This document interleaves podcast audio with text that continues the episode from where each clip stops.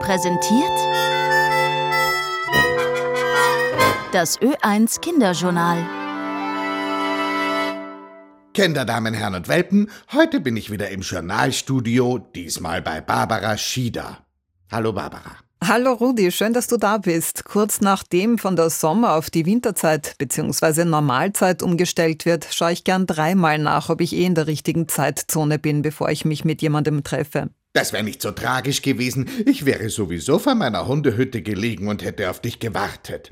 Da wäre es auf eine Stunde nicht angekommen. Aber sag, hat es nicht geheißen, die Zeitumstellerei soll irgendwann abgeschafft werden? Ja, das hat es, aber jetzt mussten die Uhren doch wieder um eine Stunde zurückgedreht werden. Immerhin konnten wir da eine Stunde länger schlafen. Aber manche Leute tun sich tatsächlich körperlich schwer mit dieser Verschiebung um eine Stunde. Sie brauchen manchmal Tage, um sich daran zu gewöhnen. Im EU-Parlament hat man sich zwar schon 2019 mit großer Mehrheit die Abschaffung der Sommerzeit vorgenommen, bisher ist aber nichts draus geworden. Aber warum denn nicht? Weil viele EU-Länder eine einheitliche Zeitzone für die Wirtschaft in Mitteleuropa wollen. Sie befürchten, dass der Handel sonst beeinträchtigt werden könnte. Manche Dinge brauchen also Zeit, wie du siehst. Ja. Zeit auszuziehen ist es jetzt aber endgültig für zwei erwachsene Brüder in Italien. Hast du von dieser skurrilen Geschichte gehört? Die, wo die Mutter vor Gericht gezogen ist. Genau, die 72-jährige Frau aus Pavia in Norditalien wollte einfach nicht mehr länger warten, bis ihre Söhne im Alter von 40 und 42 Jahren ausziehen. Diese haben sich nämlich von ihrer Mama immer noch bekochen und bedienen lassen und haben es scheinbar auch sehr praktisch gefunden, dass sie im Hotel Mama keine Miete zahlen müssen. Und da hat die Mutter sie vor Gericht Gericht verklagt? Ja, offenbar hat sich die Pensionistin nicht mehr anders zu helfen gewusst. Und das Gericht hat ihr Recht gegeben. Die beiden Brüder müssen jetzt bis zum 18. Dezember ausziehen. Das gibt's ja nicht. Dann sind Sie ja womöglich zu Weihnachten auf Herbergsuche. Möglich, oder Sie schaffen es tatsächlich auf eigenen Beinen zu stehen. Wenn Sie so lange keine Miete gezahlt haben, haben Sie sich ja möglicherweise was angespart. Das ist ja wirklich eine schräge Geschichte. Absolut. Dazu muss man aber sagen, dass Männer in Italien generell gerne länger bei der Mama wohnen. Bis etwa 30 ist das gar keine Seltenheit.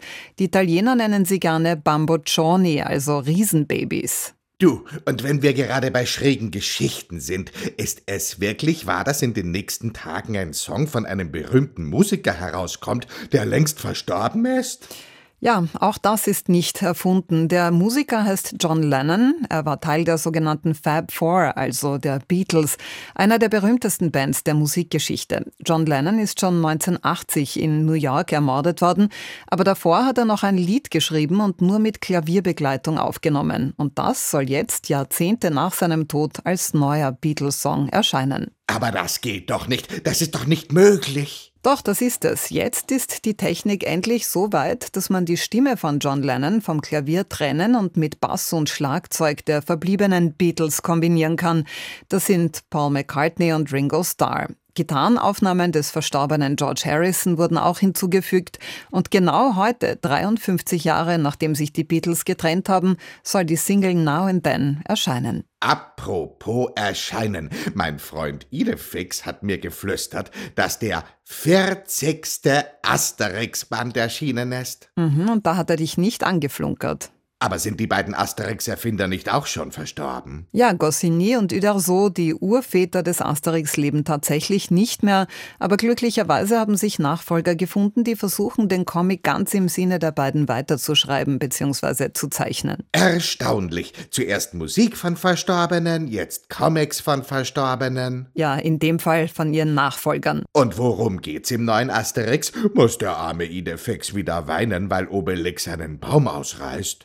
Das weiß ich ehrlich gesagt nicht. Der neue Band heißt jedenfalls Die Weiße Iris und da dreht sich alles um den Chefmediziner der römischen Armee, Visus Versus, der quasi alles, was Obelix Spaß macht, für schlecht erklärt. Ob das Essen von Wildschweinen oder eine ordentliche Trachtprügel für die Römer. Oje, oje, oje, oje, da wird Obelix aber schlecht drauf sein. Ich werde mir das neue Heft sicherlich kaufen, dann kann ich dir beim nächsten Mal schon mehr erzählen. Darauf freue ich mich schon.